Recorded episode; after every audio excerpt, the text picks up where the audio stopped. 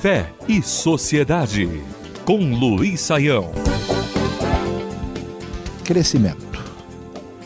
O censo do Instituto Brasileiro de Geografia e Estatística do ano de 2010 trouxe todo tipo de informação a respeito da realidade brasileira.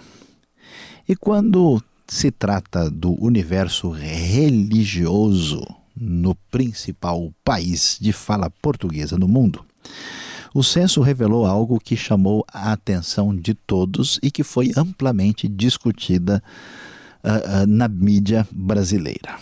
O número de evangélicos, as igrejas protestantes e evangélicas que têm uma história de cerca de no máximo dois séculos na realidade brasileira e efetivamente cerca de um século e meio de ação dentro da realidade do Brasil, o número de evangélicos aumentou 61% em apenas 10 anos. Hoje, numa população de cerca de 190 milhões de pessoas, o Brasil possui quase 43 milhões de evangélicos. Isso chamou a atenção de todos e, de certa forma, tem uh, levado aqueles que pensam sobre a relação adequada entre fé e sociedade a entender algumas lições importantes sobre a realidade brasileira.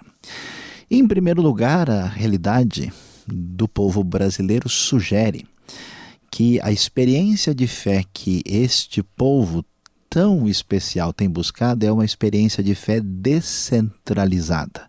Já não há mais a realidade do brasileiro entender que existe uma referência única a qual ele se submete, mas não ele busca a experiência de fé à medida em que ela faz sentido dentro das suas próprias necessidades dentro do contexto de liberdade que a sociedade democrática contemporânea sugere. Em segundo lugar, a realidade da busca do povo brasileiro, ainda que em grande parte da mídia predominante que tem o papel protagonista no país já dificilmente estabelece aí uma grande visibilidade para as igrejas evangélicas.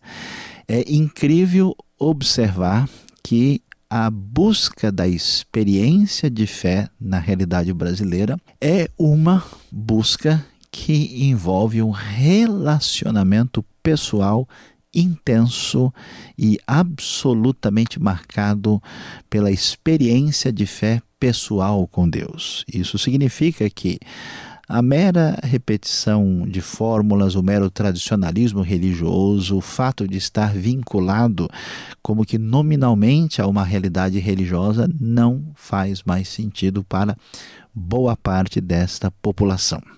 Em terceiro lugar, nós observamos que a outra questão que motiva essa população a buscar uma experiência de fé como ela tem buscado é o fato de uma experiência de fé que possa ser integrada à sua vida de maneira prática e que seja promissora, que seja marcada pela experiência de fé que acredita que nós haveremos de ter um futuro muito abençoado tanto nesta vida quanto na vida futura.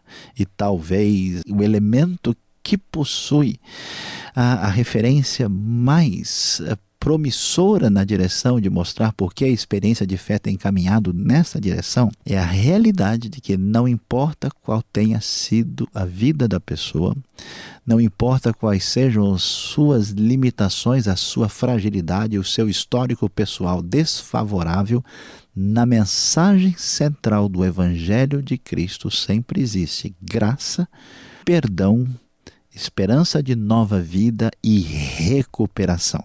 A restauração prometida pela pregação simples das igrejas evangélicas é exatamente a razão porque tantas pessoas têm descansado o seu coração nessa resposta trazida pela fé.